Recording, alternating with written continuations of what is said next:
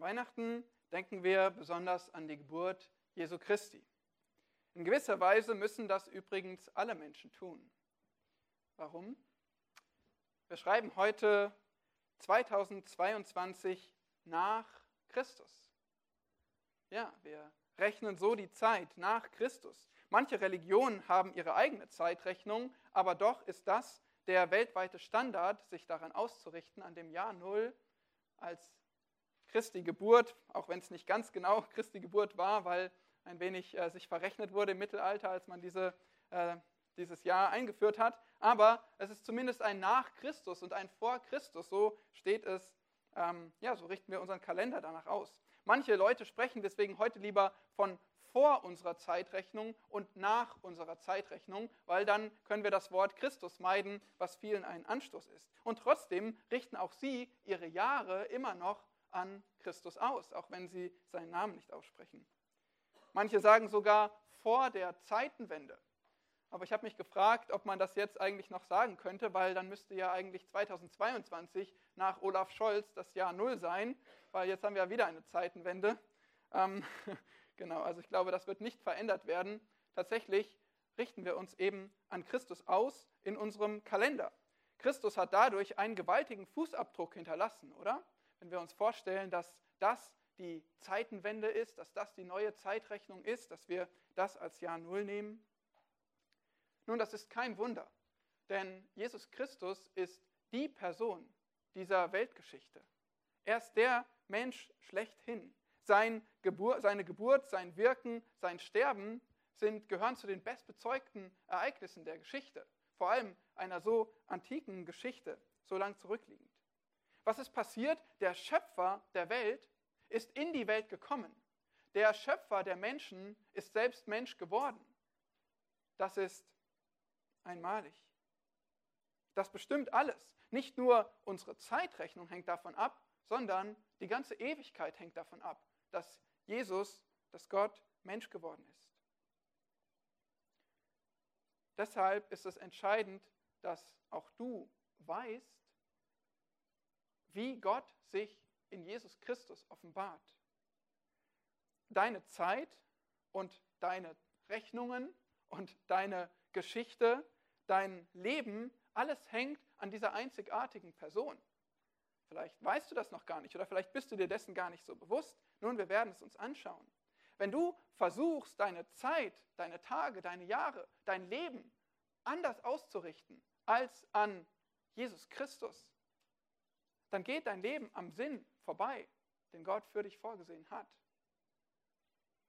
Dann kriegst du größte Probleme in deinem Leben, wenn du versuchst, ohne den zu leben, an dem dein Leben ausgerichtet sein sollte, Jesus Christus. Nun, wir schauen uns heute einen Text aus dem Hebräerbrief an und für diesen Brief bin ich sehr dankbar, wenn es um dieses Thema geht. Es ist ein Brief mit einem unbekannten Autor. Wir werden deshalb auch nicht hier unsere kostbare Zeit darauf verwenden, irgendwelchen Thesen nachzugehen. Die sind für diese Predigt nicht wichtig. Aber was wichtig ist, ist, das Thema des Hebräerbriefs ist die Erhabenheit Jesu Christi. Genau das, worüber wir uns gerade Gedanken machen wollen. Es zeigt uns diesen Menschen und es ähm, zeigt es, es, es, es zeigt ähm, der, der Autor des Hebräerbriefes, er spricht selbst zu Menschen, für, das, für die das eine wichtige Frage war. Die ähm, Empfänger des Hebräerbriefs waren Christen im ersten Jahrhundert mit jüdischem Hintergrund. Es waren Judenchristen, die auch noch inmitten ihres, ähm, ja, der, das, der, die ganze, der ganze Kontext ähm, des, des, jüdischen Lebens war sehr, sehr wichtig, sehr aufgebaut auf familiären Beziehungen, auf Gemeinschaft. Und wenn man sich hier von diesem Glauben abwendete und sich Jesus Christus hingab, dann hatte das große Konsequenzen. Und deswegen ist es dem Autor des Hebräerbriefes so wichtig zu betonen, Christus ist es wert. Jesus Christus ist es wert, dass du dein Leben an ihm ausrichtest. Und so können wir uns, auch wenn wir einen anderen geschichtlichen Hintergrund haben als die Judenchristen damals, doch damit identifizieren. Auch für uns stellt sich die Frage, ist es wert, dass ich mein Leben an Jesus Christus ausrichte? Wir lesen dazu gleich den Predigttext und das sind gleich die ersten Worte in diesem Brief, Hebräer Kapitel 1. Er findet sich ähm, gegen Ende der Bibel, Ende des Neuen Testaments. Wir haben die Paulusbriefe und dann direkt danach den Brief an die Hebräer. Und dort lesen wir Kapitel 1, die Verse 1 bis 4. Bevor wir den Text lesen, möchte ich nochmal mit uns beten. Großer Gott, denn wir erbitten deine Hilfe, wenn wir uns deinem heiligen Wort nahen, dass wir aufmerksam hören und verstehen, was du gesprochen hast, was du meinst und was du auch heute zu uns sagen möchtest. Herr, bitte gib uns Gnade, gib mir Gnade beim Reden. Wir brauchen deine Hilfe und beten, dass du dich verherrlichst durch dein Wort. Amen. Hebräer 1, Verse 1 bis 4. Nachdem Gott in vergangenen Zeiten vielfältig und auf vielerlei Weise zu den Vätern geredet hat durch die Propheten, hat er in diesen letzten Tagen zu uns geredet, durch den Sohn. Ihn hat er eingesetzt zum Erben von allem. Durch ihn hat er auch die Welten geschaffen.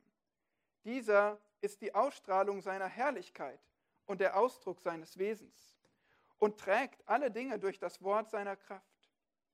Er hat sich, nachdem er die Reinigung von unseren Sünden durch sich selbst vollbracht hat, zur Rechten der Majestät in der Höhe gesetzt.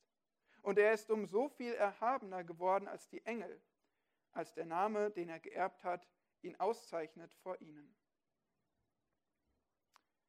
Ja, das ist unser Text und das ist doch ein interessanter Beginn eines Briefes, oder? Vor allem für euch, die ihr Briefe im Neuen Testament in der Bibel kennt. Da lest ihr normalerweise, dass sich der Verfasser vorstellt, dass er sagt, an wen er schreibt, wer sind eigentlich meine Empfänger, vielleicht etwas zum Kontext zu ihrer Beziehung. Aber sehen wir das hier im Hebräerbrief? Rein gar nicht. Er steigt direkt ins Thema ein. Er möchte sofort über seine Botschaft sprechen, über Jesus Christus. Und in diesem Text, wenn wir ihn zusammenfassen wollen, dann können wir sagen, Gott hat sich offenbart. Und zwar in Christus. Christus zeigt uns, wie Gott ist, weil Christus ist Gott. Christus zeigt Gott, weil er ist Gott. Und deshalb kannst du auch Gott in Jesus Christus erkennen. Mit dem Wort erkennen hat es auch was Wichtiges auf sich. Es ist nicht nur einfach ein bloßes Kennen, ein Zuhören, ein Wissen von Christus, sondern ein Erkennen. Das meint ein persönliches Verstehen, eine Beziehung ein Kennen, ein vertrautes Kennen in einer Beziehung. Du sollst Gott in Christus erkennen. Vielleicht zum allerersten Mal heute. Oder wenn du ihn bereits kennst als Christ, dann immer tiefer. Das ist unser Anliegen heute mit dieser Predigt. Erkenne Gott in Christus. Denn erstens, du hörst Gott in Christus und zweitens, du siehst Gott in Christus. Das sind unsere zwei Abschnitte hier. Die Verse 1 bis 2a, du hörst Gott in Christus und dann Verse 2b bis 4, du siehst Gott in Christus. Erkenne, erkenne Gott in Christus. Du hörst Gott in Christus, das ist der erste Abschnitt. Und zwar sehen wir das hier im Text, Verse 1 bis Anfang von Vers 2. Gott spricht. Das ist das Thema. Gott redet. Du kannst Gott hören. Genau genommen sehen wir hier zwei Epochen von Gottes Offenbarung. Wir sehen die erste Epoche von Gottes Offenbarung in Vers 1. Da heißt es, nachdem Gott geredet hat, ja, Gott hat gesprochen. Wie hat er gesprochen? Er hat gesagt, Adam, wo bist du? Oder Noah, bau eine Arche. Oder Abraham, verlass dein Heimatland. Oder Mose, zieh deine Sandalen aus. So hat Gott gesprochen in der Vergangenheit. Gott hat als Schöpfer gesprochen, alle Dinge ins Dasein.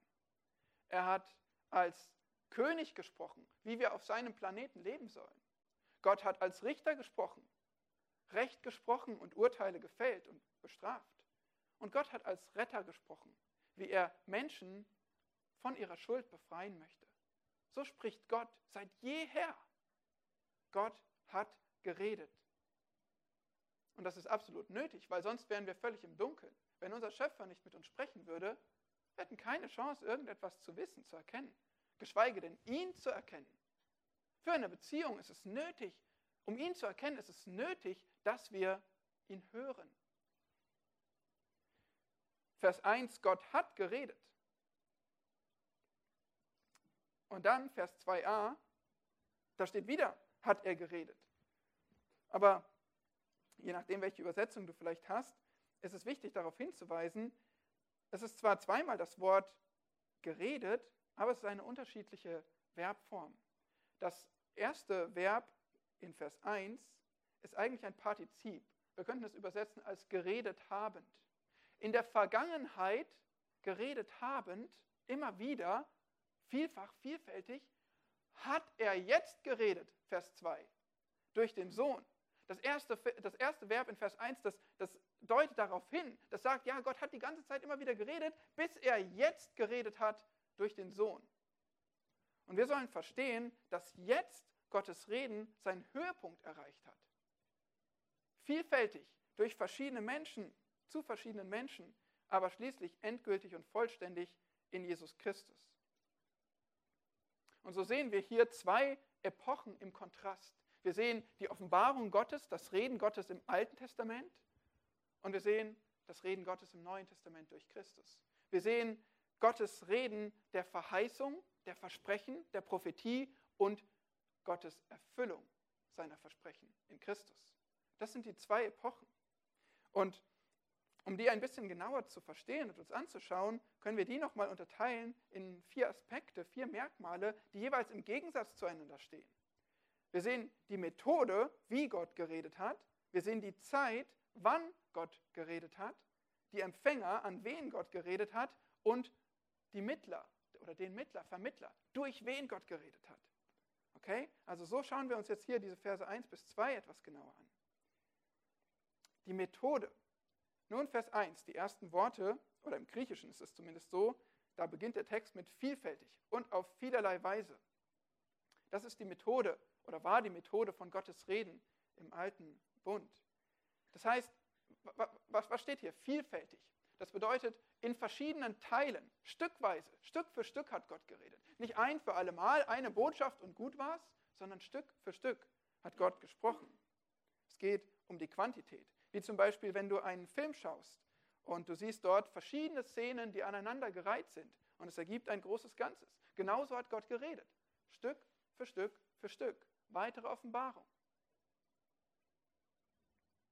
Gott schickte nicht nur einen Prophet, der die ganze Botschaft brachte, sondern Adam bekam etwas Offenbarung, Noah bekam etwas mehr, Abraham, Isaac, Jakob, Mose, Josua, Samuel, David, ganzen Propheten, Jesaja, Jeremia, Hesekiel, Hosea, Amos.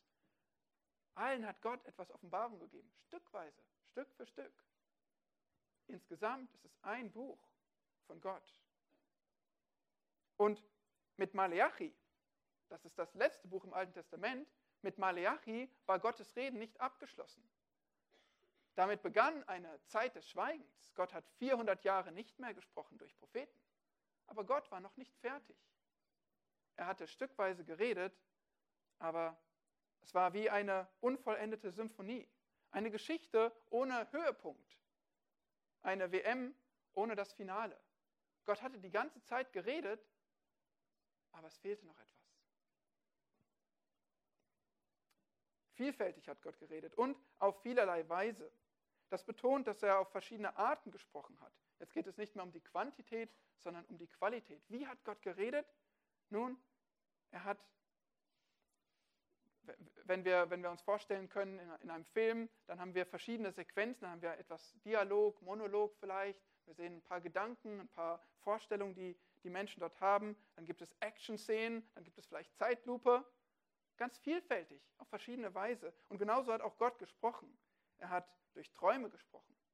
Er hat durch Visionen geredet, durch Gesetze, Ereignisse, durch Typen, durch Gespräche. Mal sprach er mit Mose durch den Donner, durch einen Gewittersturm. Und mal flüsterte er zu Elia. Mal sprach er mit dem Pharao durch einen Traum und mal zu Bileam durch einen Esel. Auf vielfältige Weise, verschiedenartig hat Gott gesprochen in der Vergangenheit. Und was ist der Gegensatz in Vers 2? Wie hat er nun gesprochen? Durch den Sohn. Durch den Sohn.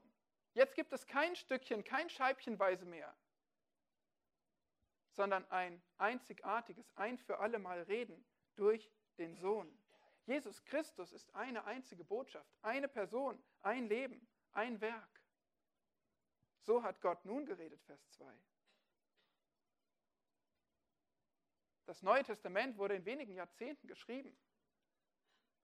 Und alles über das Leben und die Botschaft eines Mannes, Jesus Christus. Im Gegensatz zur Botschaft des Alten Testamentes. Und was für eine Botschaft. Wir, wir lesen im 1. Petrusbrief, Kapitel 1, dass, ähm, ja, dass es um Dinge geht, in die die Propheten, die, die die Propheten versuchten zu verstehen und auch sogar, wie heißt es dort in Vers 12, die Engel begehrten hineinzuschauen in diese Dinge. Gott hatte in der Vergangenheit immer wieder Offenbarung gegeben und es war stückchenweise. Es war immer mehr zusammengesetzt. Immer mehr ergab sich ein ganzes Bild, aber es fehlte noch etwas Entscheidendes. Es deutete alles darauf hin, dass Gott schließlich durch Jesus Christus sprechen muss und, und seine Botschaft zum Höhepunkt bringen muss. Und du, du kennst heute diese Botschaft. Dir fehlt nichts mehr.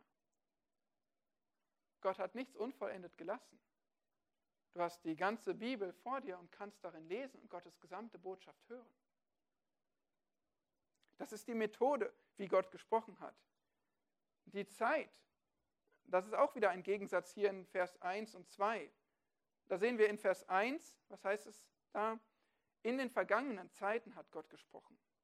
Also, ja, lange her, alles in Vergangenheit. Von der Schöpfung an, durch, das ganze, durch die ganze Geschichte des Alten Testaments hat Gott gesprochen in der Vergangenheit. Und aus der Perspektive der Hebräer war es damals schon lange her, in vergangenen Zeiten. Für dich ist es heute noch länger her. Es liegt lange zurück, dieses Reden. Aber nun, Vers 2, in diesen letzten Tagen, in diesen letzten Tagen hat Gott geredet durch den Sohn. Diese letzten Tage, das ist in der Bibel ein Ausdruck, wird auch im, im, in der Septuaginta, der griechischen Übersetzung des Alten Testaments, da wird ähm, für, die, für die letzten Tage der, der Prophetien aus dem Alten Testament immer wieder dieser Begriff verwendet, um anzuzeigen, es geht hier um, um ein Konzept, was die Leute vor Augen hatten. Die Propheten sprachen immer von den letzten Tagen. Davon, dass Gott zwar einiges sofort tun würde, einige Prophetien haben sich sehr zeitnah erfüllt, aber dann gab es auch immer Prophetien, die deuten auf die letzten Tage hin, auf die, das Ende der Zeit. Und genau diesen Begriff greift der Autor des Hebräerbriefs jetzt auf und sagt, jetzt in den letzten, in diesen letzten Tagen, da erfüllt sich Prophetie, da spricht Gott zu uns durch den Sohn. Hier ist es also, dieses letzte Kapitel im Buch, dieses Finale der WM. Hier ist der Höhepunkt. In diesen letzten Tagen spricht Gott durch Christus. Wir sehen auch einen Unterschied in den Empfängern. Zu wem hat Gott damals geredet? Vers 1. Zu den Vätern, also zu den Vorfahren der Hebräer, der Juden. Sämtliche Vorfahren sind hier gemeint, die Gottes Offenbarung empfangen haben. Wir haben schon über einige gesprochen. Manche haben direkt Gottes Offenbarung empfangen, manche indirekt durch die Propheten. Aber einfach die Vorfahren der Juden, die haben Stück für Stück diese Offenbarungen empfangen. Und der einfache Punkt ist hier, Gott hat zu den Vätern gesprochen, zu unseren Vorfahren, aber eben nicht zu uns. Und das ist der Gegensatz in Vers 2. Jetzt durch den Sohn hat er zu wem gesprochen? Hier heißt es zu uns. Nicht mehr stückweise, nicht mehr vielfältig, nicht mehr verschiedene Weise, nicht mehr vor langer, langer Zeit, nicht mehr zu den Vätern, sondern zu uns. Jesus Christus ist die Botschaft für uns. Das haben die Christen schon damals sagen können im ersten Jahrhundert und wir stehen in ihren Fußstapfen. Wir haben heute beides die Offenbarung des Alten Testaments und des Neuen Testaments. Wir haben die ganze Bibel, Gottes vollständiges Reden. Wir kennen die herrliche Botschaft Jesu Christi. Sie ist für uns. Gott hat zu uns gesprochen. Und schließlich der Mittler oder die Vermittler dieser Botschaft. Durch wen hat Gott gesprochen, ist hier die Frage. Vers 1. Durch die Propheten. Das haben wir auch schon gesagt. Gott nutzte Propheten. Was für eine Aufgabe hat ein Prophet? Wir sagen, er fungiert als ein Sprachrohr Gottes. Er ist, er ist, ja, er ist wie ein Sprachrohr, durch das Gott hindurchspricht zu den eigentlichen Adressaten. Dazwischen steht ein Mensch. Gott gibt ihm Offenbarung, gibt ihm Visionen, Träume, gibt ihm Worte ein, zeigt ihm eine Botschaft, aber dann spricht er durch diesen Menschen, durch diesen Propheten hindurch zu den eigentlichen Adressaten. Er gebraucht also einen Propheten als Mittler. Und so redete Gott durch Propheten wie Abraham und Mose und Elia. Und wieder stellt sich die Frage, was hat sich geändert? Wie spricht Gott in den letzten Zeiten? Wie spricht er denn zu uns? Nun, da musst du wieder Vers 2 betrachten. Er spricht durch den Sohn. Hier gibt es einen anderen Mittler. Hier ist es kein Prophet mehr, kein Mensch von Gott gesandt, sondern hier ist es der Sohn selbst, der Sohn Gottes. Im Griechischen steht hier eigentlich durch einen Sohn. Es gibt ähm, dort auch einen bestimmten Artikel, aber der steht nicht da. Da steht durch einen Sohn. Nun, im Deutschen würde das vielleicht etwas komisch oder verwirrend klingen. Wenn hier stehen würde, Gott spricht durch einen Sohn, dann würden wir denken, das ist vielleicht einer von vielen, oder? Wenn hier stehen würde, durch einen Sohn, das könnte uns verwirren. Und deswegen ist es ganz gut, dass auch unsere deutschen Übersetzungen hier durch den Sohn wiedergeben. Aber warum machen sie das? Weil genau das ist Gottes Gedanke. Er hat, er hat nur einen Sohn. Es gibt nur einen Sohn Gottes. Aber seine Betonung liegt hier auf durch einen Sohn im Gegensatz zu den Propheten. Es ist nicht mehr einer, der charakterisiert ist als Prophet, als menschlicher Prophet, sondern er ist ein Sohn. Er ist charakterisiert als Sohn. Kein normaler Mensch. Er hat die Qualität, die Merkmale eines Sohns. Er ist damit Gott gleich. Der Sohn Gottes ist Gott gleich. In Johannes 1 können wir lesen, niemand hat Gott jemals gesehen, aber der eingeborene Sohn hat Gott kundgemacht.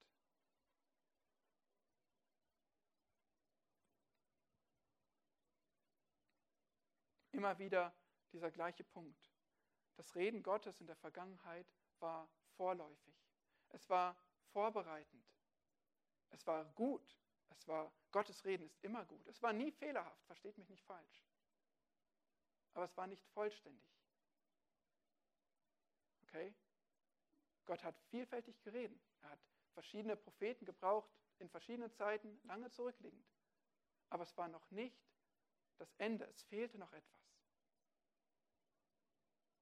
Es war wie die Leseprobe, aber nicht das Buch selbst.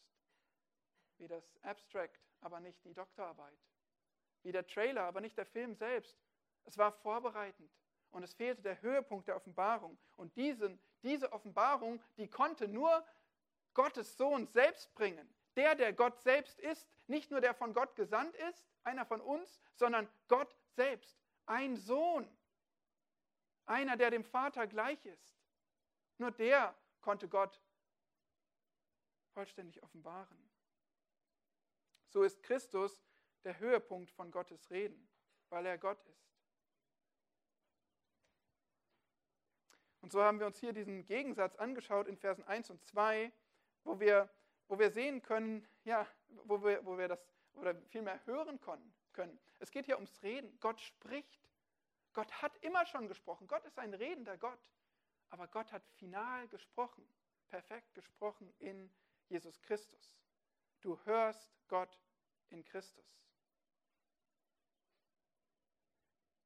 Und jetzt möchte in dem übrigen Teil unseres Textes möchte der Autor zweitens aufzeigen, du siehst Gott in Christus. Okay? Wir implizieren schon viel, weil wir kennen Gottes Wort, wir wissen viel über Jesus Christus, aber hier versucht der Autor seinen Brief zu beginnen und es darzulegen. Es ist einzigartig, wie Gott geredet hat durch Christus, aber du musst auch verstehen, dieser Christus als Person, er ist einzigartig, wie er ist. Und deswegen müssen wir verstehen, du siehst Gott in Christus. Was sind seine Eigenschaften? Was bedeutet es, dass er die Qualität eines Sohns hat, dass er Gott gleich ist? Und dazu kriegen wir acht Eigenschaften gezeigt, wie Christus ist. In diesen Versen 2b bis 4 acht Eigenschaften Jesu Christi. Das passt ganz gut, weil eben haben wir uns vier Merkmale angeschaut, die unterschiedlich sind in den zwei Epochen, damals und jetzt. Vier mal zwei gibt auch acht. Und jetzt haben wir acht Eigenschaften Christi in diesen verbleibenden ähm, Versen 2b bis 4. Wir sehen dort über Christus, er ist Erbe aller Dinge. Er ist Erschaffer aller Zeiten, Ausstrahlung von Gottes Herrlichkeit und Ausdruck von Gottes Wesen. Er ist Erhalter der Schöpfung, Erlöser der Sünder, erhöht als Vollender und erhabener als die Engel. Acht Eigenschaften. Und wenn es dir zu schnell ging, dann pass gut auf, weil wir gehen die jetzt alle kurz durch. Und zwar fangen wir an in Vers 2b. Dort heißt es über den Sohn. Erstens, er ist der Erbe aller Dinge. Ihn hat er eingesetzt zum Erben von allem. Ein Erbe, das hat mit Sohnschaft zu tun, das verstehen wir. Ein Erbe empfängt die völlige Autorität und allen Besitz vom Vater. Im Fall von Jesus Christus bedeutet das, er ist Erbe aller Dinge, weil Gott gehören alle Dinge. Okay, und so ist Christus natürlich Erbe aller Dinge. Er wurde eingesetzt zum Erben aller Dinge. Das ist hier eine zeitlose Verbform, weil der Sohn ewig ist. Es gab keinen Zeitpunkt, an dem der Sohn Sohn wurde. Gottes Sohn ist ewig Gottes Sohn. Es gab also nie einen Zeitpunkt, als er nicht Sohn oder nicht Erbe war. Aber es geht vielmehr darum, dass betont wird, er ist Erbe. Ihm gehört das Erbe. Das erinnert uns vielleicht an Psalm 2, wo wir davon lesen, dass der Sohn Gottes schon lange vor seiner Geburt Sohn genannt wurde. Jesus wurde nicht erst Sohn Gottes, als er geboren wurde als ein Mensch und hier auf die Erde kam. Schon in Psalm 2 lesen wir davon, dass der Sohn der Sohn ist. Und dort heißt es, ich will dir die Nationen zum Erbteil geben, zu deinem Besitz die Enden der Erde.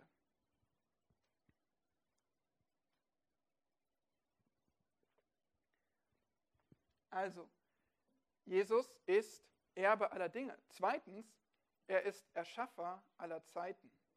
Erschaffer aller Zeiten. Vers 2c. Durch ihn hat er auch die Welten geschaffen.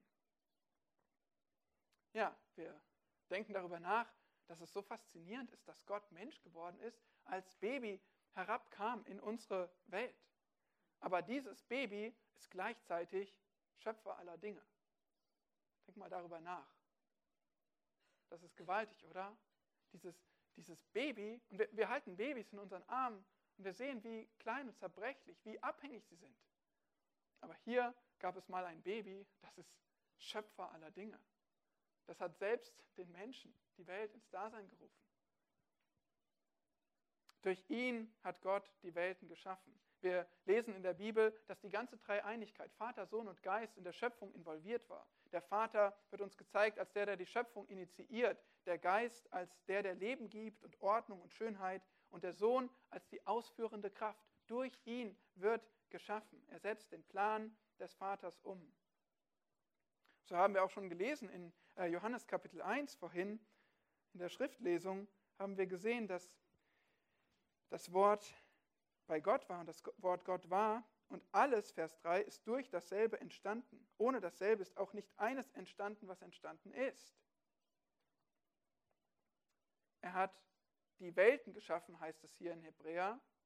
Die Welten, das ist buchstäblich Weltzeiten. Hier ist wahrscheinlich auch noch der Fokus auf Zeit dabei. Gott hat alle Zeit und allen Raum ins Dasein gerufen. Das hat Gottes Sohn getan. Er ist der ähm, Erbe aller Dinge und der Erschaffer aller Zeiten. Vers 3 und drittens. Der Sohn ist die Ausstrahlung von Gottes Herrlichkeit. Gottes Herrlichkeit ist die Summe seiner Eigenschaften, die Summe seiner Vollkommenheiten. Es ist seine überragende Schönheit. Es ist Gott in seiner ganzen Pracht. Der herrliche Gott. Und auch das haben wir gelesen im Johannesevangelium, Vers 14, Kapitel 1. Das Wort wurde Fleisch und zeltete unter uns und wir sahen seine Herrlichkeit. Eine Herrlichkeit als des Eingeborenen vom Vater, voller Gnade und Wahrheit. Dieses, dass, dass das Wort Fleisch wurde und unter uns zellte, das spielt an auf die Stiftshütte, das Zelt, wo schon mal Gottes Herrlichkeit unter den Menschen war. Und es war alles abgeriegelt und es durfte nur einmal im Jahr der hohe Priester in das Allerheiligste hinein, weil Gott so herrlich ist und der Mensch ihm nicht einfach nahen kann. Aber jetzt ist da nicht nur einfach ein Zelt aus Stoffen, sondern hier ist ein Mensch. Gott wird Mensch und er zeltet unter uns. Er hat hier auf der Erde gelebt, unter den Menschen, um Gottes Herrlichkeit zu zeigen, um Gottes Wesen zu zeigen, seine ganzen Vollkommenheiten zu zeigen. Wenn du Jesus siehst, wenn du von ihm liest, wenn du in den Evangelien seine Geschichten liest, seine Worte hörst, du siehst in ihm eine herrliche Person. Nichts ist ihm vergleichbar. Du siehst in ihm Wahrheit und Treue, Gerechtigkeit, Liebe, Barmherzigkeit, Gnade. Du siehst in ihm gerechten, heiligen Zorn. Du siehst in ihm alles, was vollkommen ist, was du dir noch vorstellen kannst. Und so zeigt uns Christus Gottes herrliches Wesen. Damit verbunden ist auch der vierte Punkt. Er ist nicht nur Ausstrahlung von Gottes Herrlichkeit, sondern auch viertens Ausdruck von Gottes Wesen. Das steht weiterhin in Vers 3, er ist der Ausdruck seines Wesens. Das kann natürlich nur von Jesus Christus gesagt werden. Hier ist das Wort für einen ja, exakten Ausdruck oder Abdruck. Und wir können uns vorstellen, vielleicht wie in einer Münze der Stempel, der Prägstempel eingeprägt wurde in die Münze, damit alles, was in dem Stempel sichtbar ist, auch in der Münze sichtbar wird.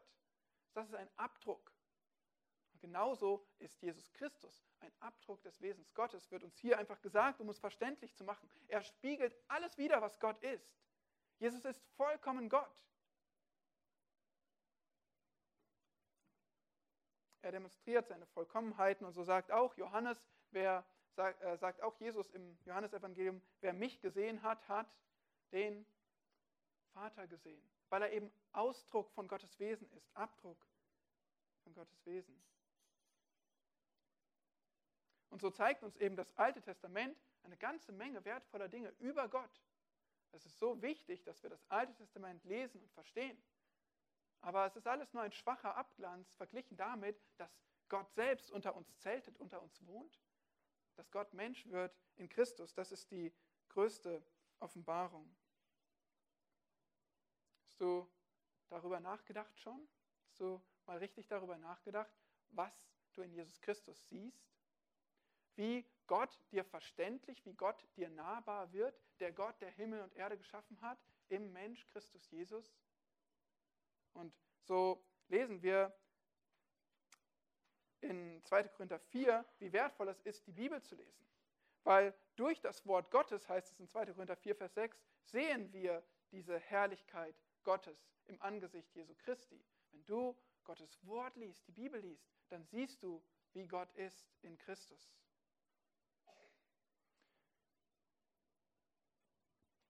Was sind die Eigenschaften des Sohnes Gottes?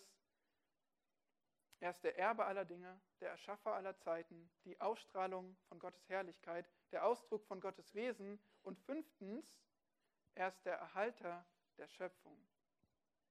Am Ende von Vers 3, er trägt alle Dinge durch das Wort seiner Kraft. Ja, wir haben schon gesehen, dass Jesus der Schöpfer aller Dinge ist. Aber damit hat er nicht aufgehört zu wirken. Er ist gleichzeitig auch der Erhalter aller Dinge. Wie selbstverständlich stehst du auf und gehst durch deinen Tag, ernährst dich und wenn du krank bist, dann denkst du, du kannst auch wieder gesund werden und du, du funktionierst einfach. In der Regel ist das so. Ähm, aber wie kann das sein? Warum gibt es für dich genug Luft zum Atmen? Warum ist es für dich die richtige Temperatur oder du kannst dich so kleiden, dass es die richtige Temperatur hat? Warum hast du genug Wasser und Nahrung, um leben zu können? Oder vielleicht noch mal ein wenig weiter gedacht, wenn die Rotation der Erde etwas langsamer wäre oder die Sonne etwas näher oder ferner an der Erde wäre, was würde passieren? Wir würden alle erfrieren oder verbrennen. Wenn der Mond nicht in der exakten Entfernung von der Erde bleiben würde, dann würde das Meer das Land täglich zweimal komplett überfluten. Und es wäre aus mit uns. Aber warum passiert das nicht? Ja, wir können als Menschen Dinge erforschen und können Naturgesetze, wir können Dinge feststellen. Aber wer hat das alles angelegt? Wo kommt das her? Warum funktioniert das alles so? Nicht, weil wir es uns ausgedacht oder weil wir es erforscht haben, sondern weil es jemand angelegt hat und weil es jemand erhält. Und dieser ist Gott selbst, dieser ist Jesus Christus. Er trägt alle Dinge durch das Wort seiner Kraft. Durch dieses Wort, durch das Gott die Schöpfung ins Dasein sprach. Und das kraftvolle Wort Jesu, das kannst du, von dem kannst du lesen, wenn du die Berichte der Evangelien liest. Dann siehst du, wie der Herr Jesus Worte spricht, die sagen, komm heraus zu den Toten. Oder die sagen, werde sehend zu den Blinden. Oder sei still zum Sturm und zum Meer. Das sind die Worte Gottes, die Kraft haben, zu bewirken genau das, was er möchte.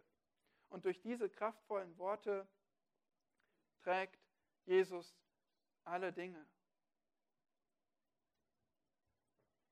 Das hat auch einiges mit dir zu tun, weil wenn dieser Jesus, der alle Dinge erhalten kann, auch dein Gott ist und dein Herr ist, nun, was kann er wohl in deinem Leben erhalten oder bewirken? Wenn er alle Dinge durch das Wort seiner Kraft tragen kann, ist es ihm dann zu schwer, deine Gesundheit, deine Schwierigkeiten, deine, deinen Termindruck, deine Konflikte, darin nah zu sein und dir zu helfen, dich zu tragen? Oh ja. Aber wir trauen ihm so wenig zu, weil wir ein falsches Bild von Gott haben. Deswegen brauchen wir Gottes größte Offenbarung in Christus. Deswegen müssen wir erstmal verstehen, wer er ist, damit wir ihm auch vertrauen für die vergleichsweise kleinen Dinge unseres Lebens. Sechstens, er ist der Erlöser der Sünder. Nun kommen wir vom Universum zum Menschen. Vers 3. Er hat sich, nachdem er die Reinigung von unseren Sünden durch sich selbst vollbracht hat. Und hier hören wir auf, weil es gibt gleich noch die nächste Eigenschaft. Aber darum geht es erstmal. Er hat die Reinigung von Sünden vollbracht durch sich selbst. Die ganzen Verben vorher, die stehen im Präsens. Die dauern an. Jesus ist immer und immer noch der Ausdruck von Gottes Wesen. Er ist immer der Erhalter aller Dinge. Er ist immer der Erbe aller Dinge. Das ist er und bleibt er. Aber hier steht ein Wort, was abgeschlossen ist. Er hat, etwas, er hat etwas vollendet, steht hier im Text. Was hat er vollendet? Er hat Reinigung vollbracht. Das Wort zeigt uns hier, er hat es ein für alle Mal vollbracht, die griechische Verbform. Und das, ist die, das sind die ersten Verse im Hebräerbrief. Die führen uns ein in ein großartiges Thema, nämlich in das Thema, Jesus Christus hat ein für alle Mal Rettung vollbracht für die Menschen. Da fehlt nichts. Das muss nicht erhalten werden Tag für Tag. Da muss nicht weiter dran gebastelt und gewirkt werden. Er hat ein für alle Mal Reinigung von Sünden vollbracht. Die Juden wussten genau, was mit Reinigung gemeint ist. Die hatten Priester, die ihnen dienten. Der, das gleiche Wort hier, was für Reinigung steht, das beschreibt den Dienst eines Priesters. Und die Priester, die mussten ihren Dienst regelmäßig verrichten, immer wieder, immer wieder. Die Opfer darbringen, den Dienst am Heiligtum tun. Aber dieser Jesus, der hat ein für alle Mal Reinigung bewirkt. Und für uns ist das die krönende der acht Eigenschaften, weil wir so dringend Reinigung brauchen. Wir brauchen so dringend Erlösung. Ja, es ist, es ist wunderbar, all die Dinge über Jesus zu sehen. Wir können nichts davon hinwegnehmen.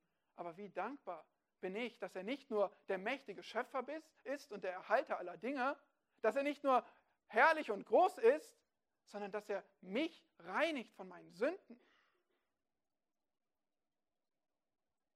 Weil das kann ich nicht selbst. Und das könnte niemand anderes für mich tun. Und da bestehen keine Zweifel dran. Er hat das abgeschlossen. Er hat Reinigung für Sünden bewirkt. Sünde, das ist alles, was Gott nicht gefällt. Das sind unsere Lügen, unser Hass, unsere bösen Worte, unsere Selbstsucht, unser Unglaube, unser Stolz. All das ist Sünde. Und für all das brauchen wir Reinigung. Und wenn du keine Reinigung hast von diesen Sünden, dann musst du in Gottes Gericht kommen, in das Gericht eines heiligen, zornigen Gottes, der gerecht ist, der nicht einfach über Böses hinweg sieht, sondern in seiner, unter seiner Autorität, in seiner Schöpfung, da herrscht Gerechtigkeit. Auch wenn er sehr geduldig mit uns ist und lange noch nicht alles gerichtet hat. Aber es herrscht hier Gerechtigkeit und er wird es am Ende der Zeiten auch so schaffen. Und deshalb brauchst du jetzt schon Reinigung von deinen Sünden, damit du nicht dafür bezahlen musst.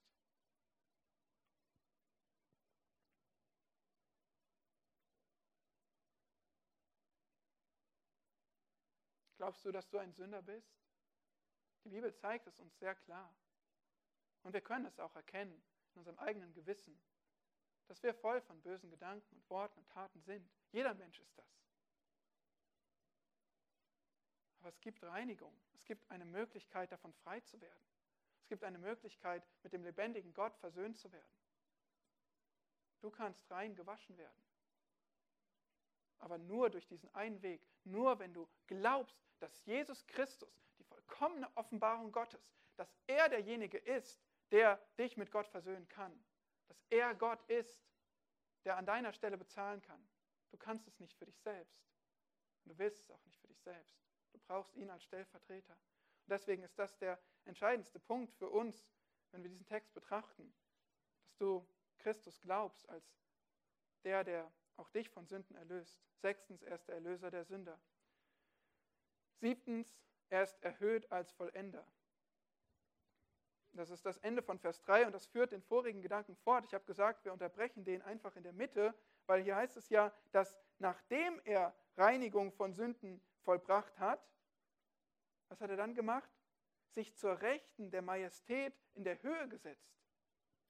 Und wieder etwas in den Verben, was wir beachten müssen. Vorher sehen wir nur Partizipien. Vielleicht im Deutschen nicht so wiedergegeben, aber wir könnten diese ganzen ähm, Verben weit, äh, wiedergeben als ähm, eingesetzt habend zum Erben von allem, alle Welten geschaffen habend durch ihn, Ausstrahlung der Herrlichkeit seiend. Das ist alles irgendwie nicht vollendet. Hier fehlt das finite Verb, so sagen wir es grammatikalisch. Aber es sind alles, ihr müsst einfach verstehen, es sind Verben, die führen alle hin auf einen Punkt.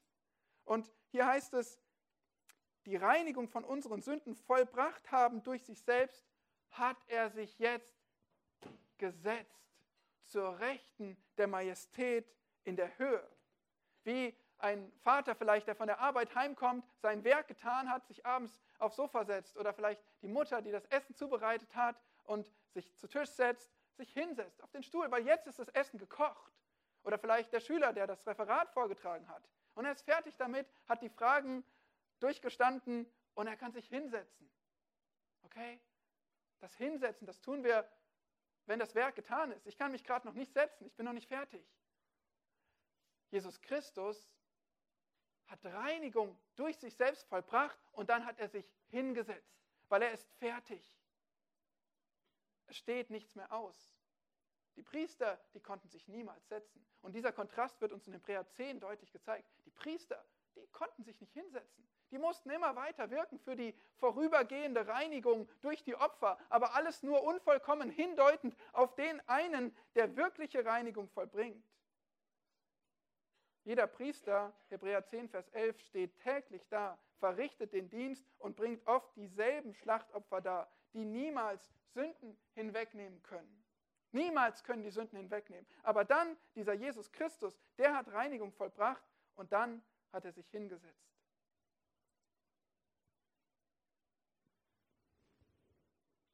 Und wohin? Zur Rechten Gottes, der Majestät in der Höhe, den Platz der höchsten Autorität und Ehre. Nur im Psalm 110 finden wir das gleiche Wort noch, dass sich jemand neben Gott auf den Thron setzt. Dieser Psalm 110, der so oft zitiert wird im Neuen Testament, weil dort Gott sich neben Gott auf den Thron setzt, der Herr Jesus Christus.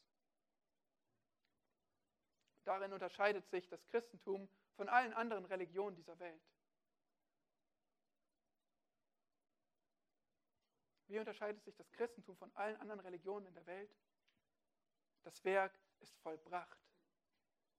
Jesus hat Reinigung gewirkt und hat sich hingesetzt. Und du kannst nichts hinzufügen. Du brauchst nichts hinzufügen. Du kannst niemals etwas ergänzen zu dem vollkommenen Werk Jesu Christi. Du wirst nicht durch deine Werke gerettet, auch nicht durch so einen kleinen Teil. 0,0. Alles ist Christi Werk und es ist vollbracht. Und das macht dieser Text so deutlich. Achtens, die letzte der herrlichen Eigenschaften, Vers 4, erhabener als Engel. Er ist um so viel erhabener geworden als die Engel, als der Name, den er geerbt hat, ihn auszeichnet vor ihnen.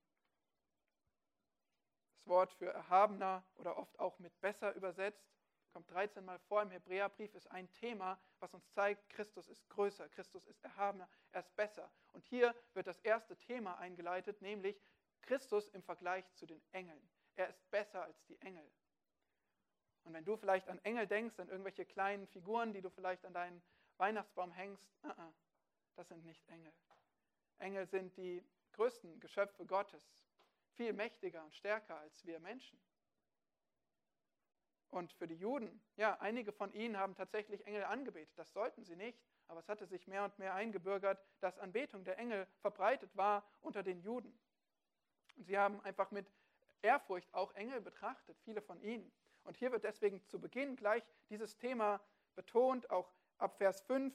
Ähm, in Vers, äh, Kapitel 1 sehen wir, wie das Stück für Stück aufgezeigt wird, Christus ist größer als die größten aller Geschöpfe, größer als die Engel.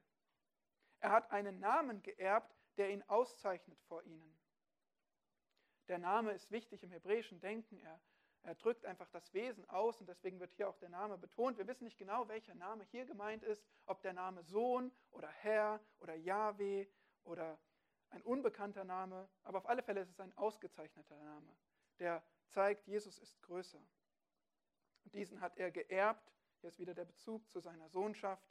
Jesus als Sohn, als Erbe hat einen herrlicheren Namen als die Engel. Christus ist besser.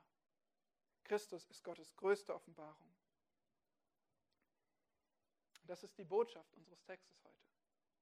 Wir haben gesehen, du hörst Gott in Christus. Du hörst ihn reden. Er ist der Höhepunkt aller Botschaften, die er vorher schon gegeben hat. Christus ist der Höhepunkt. Und dann siehst du Gott in Christus. Du siehst sein Wesen ausgedrückt, sein Wesen dargestellt, all seine Vollkommenheiten wiedergespiegelt in Christus. Und damit könntest du nun vieles wissen und es dabei belassen. Aber das ist nicht das Anliegen des Wortes Gottes. Das ist nicht das Anliegen des Hebräerbriefes und von uns hier, dass wir einfach nur sehen, oh wow, Christus ist groß. Sondern wir haben gesagt, das Ziel unserer Predigt ist, Gott in Christus erkennen. Es geht darum, dass du ihn nicht nur von ihm weißt, nicht nur von ihm hörst, sondern dass du ihn persönlich kennst, dass du ihn erkennst, dass du ihn erlebst in einer vertrauten Beziehung. Gott ist, ist dir nahegekommen in Christus. Gott hat zu dir geredet und sich dir gezeigt in Christus, damit er dir nahe sein kann, damit er diese Beziehung zu dir haben kann, dich reinigt von deinen Sünden und du ihn kennenlernst, wie er sich offenbart. Das ist Gottes Anliegen. Und ohne das haben wir überhaupt, ja, gehen wir am, am, am Ziel Gottes, am, am Sinn auch dieser Gedanken, dieser Predigt völlig vorbei. Wiederum sagt Johannes in Kapitel 17, Vers 3, was das ewige Leben ist. Hört gut zu, Johannes 17, Vers 3. Das ist aber das ewige Leben, dass sie dich, den allein wahren Gott und den du gesandt hast, Jesus Christus, erkennen. Ewiges Leben ist kein Ticket in den Himmel. Ewiges Leben ist keine Verbesserung deines Lebens um ein paar schöne Besitztümer und Geschenke. Nein, ewiges Leben ist Gott erkennen. Durch Jesus Christus. Ewiges Leben bedeutet Gott erkennen in Jesus Christus. Und ehrlich gesagt, auch für uns kann sich das verschieben. Wir können zwar all diese Wahrheiten wissen durch die Bibel und trotzdem so fixiert sein auf das, was wir haben, was wir besitzen, was wir kriegen können, was wir als nächstes tun wollen, was wir als nächstes lernen wollen. Ist es nicht so? Aber das ist nur ein, ein verfehltes Leben, ein schwacher Abglanz von dem, was Gott uns eigentlich geben möchte. Er möchte uns mehr geben als Geschenke. Er möchte uns mehr geben als ein warmes Wohnzimmer. Er möchte uns mehr geben als einen erfreulichen Kontostand und sogar mehr als den Weltfrieden. Gott möchte uns nah sein in Christus und eine vertraute Beziehung zu dir haben. Der lebendige Gott, dein Schöpfer und dein Retter.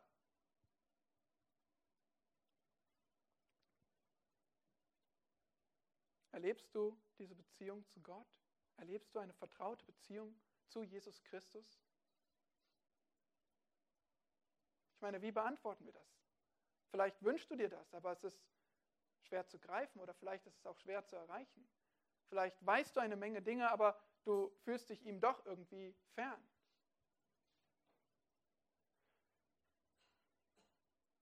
Dazu noch eine letzte Hilfe. Denn Gott möchte, dass du ihn tiefer erkennst. Und deshalb sagt er dir auch wie. Wir haben schon gehört von 2. Korinther Kapitel 4, Vers 6, wie wir Gott sehen im Angesicht Jesu Christi. Und ein paar Verse vorher, in 2. Korinther 3, Vers 18, steht, wir alle aber, indem wir mit unverhülltem Angesicht die Herrlichkeit des Herrn anschauen. Hier ist wieder auch der Kontrast dieses, des früheren Lebens und Gottesdienstes im alten Bund, wo es, eine, wo es Grenzen gab, wo es ein, ein, verhüll, ein verhülltes Angesicht gab. Wir, wir können Gott nicht wirklich sehen, nicht wirklich erkennen. Wir sind so fern von ihm. Wir brauchen Mittler, wir brauchen Priester, wir brauchen Opfer, wir brauchen so viele Dinge. Aber jetzt, wir können Gott mit wir können mit unverhülltem Angesicht die Herrlichkeit des Herrn, so wie Jesus Christus ist, die Herrlichkeit anschauen, wie in einem Spiegel. Und dann werden wir verwandelt in dasselbe Bild von Herrlichkeit zu Herrlichkeit, nämlich vom Geist des Herrn. Jetzt ist der Blick nicht mehr verhüllt auf Christus. Jetzt ist der Blick offenbar durch sein Reden, durch den Höhepunkt seines Redens, durch sein sich zeigen, indem er Mensch geworden ist, zu uns gekommen ist. Und du siehst das Angesicht Jesu Christi, nochmal 2. Korinther 4, Vers 6, du siehst das Angesicht Jesu Christi im Wort Gottes. Da schaust du mit unverhülltem Angesicht. Da kannst du Christus sehen, so wie er ist. Du hast es beide, du hast das Wort Gottes. Und deshalb weißt du, wie du Gott erkennen kannst. Deshalb weißt du, wie du eine vertraute Beziehung zu Christus erleben kannst. Schau in das Wort Gottes. Schau nicht nur rein, sondern verbringe täglich Zeit damit. Wie in einer Beziehung, wie mit jemandem, den du liebst von ganzem Herzen, weil er alles für dich getan hat und alles für dich ist. Schau in sein Wort, hör seine großartige Botschaft, sieh sein herrliches Wesen. Und wenn du liest, dann denk darüber nach dann denk darüber nach, was da steht, was es bedeutet und was es mit deinem Leben zu tun hat. Ein Nachsinnen, ein wirklich Gedanken machen. Dafür brauchen wir Stille, dafür brauchen wir Ruhe, dafür brauchen wir Ernsthaftigkeit. Nur dann können wir Christus so sehen, wie er ist und immer mehr erkennen in einer Beziehung. Schreib dir Gedanken auf, vielleicht in ein Tagebuch, ein Journal. Nimm dir Zeit der Stille und dann lobe ihn, sing ihm lieber, Lieder. Staune über das, was du liest und, und sag es ihm in Dankbarkeit. Das ist ein, ein, ein Weg, wie wir uns prüfen können, ob uns wirklich etwas liegt daran, Gott zu erkennen und eine vertraute Beziehung mit ihm zu haben. Ob wir sein vollkommenes, sein abgeschlossenes Wort lesen, hören, beachten, lieben. Das zeigt sich an unserer Zeit, an unserer Ernsthaftigkeit. Das ist es, was wir brauchen, Geschwister. Ein Blick auf Jesus. Ein Blick auf den echten Sohn Gottes in seiner Herrlichkeit. Diesen Blick brauchen wir für unser Alltagsleben. Den Blick brauchst du für deinen morgigen Tag, wie es in diesem kostbaren Lied heißt. O Mensch, bist du müde und unruhig, kein Licht im Dunkel zu sehen? Richte den Blick doch auf Jesus Christ und dein Leben wird schöner denn je. Richte den Blick nur auf Jesus. Schau auf in sein Antlitz, so schön. Und die Dinge der Welt werden blass und klein, in dem Licht seiner Gnade gesehen. Amen. Jesus Christus, danken dir, dass du uns Gott gezeigt hast, dass du selbst Gott bist. Du bist so wunderbar. Wir möchten dich mehr kennenlernen. Wir danken dir, dass du Reinigung von unseren Sünden erwirkt hast. Das brauchen wir so sehr. Wir beten, Herr, dass wir alle das erfahren dürfen, dass ein jeder von uns mit seiner Schuld zu dir kommt und voll Freuden, voll Dankbarkeit dieses Geschenk annimmt, dieses größte Geschenk, dass du unsere Sünden wegwäscht, wenn wir an dich glauben, an dein vollkommenes Werk. Und dann möchten wir unseren Blick auf dich richten, in jeder Not, in der wir stecken, in jeder Situation, in der wir gerade sind, unseren Blick auf Jesus Christus richten. Danke, dass wir dein Wort haben. Wir haben freien Zugang, wir können es lesen, wir können es verstehen.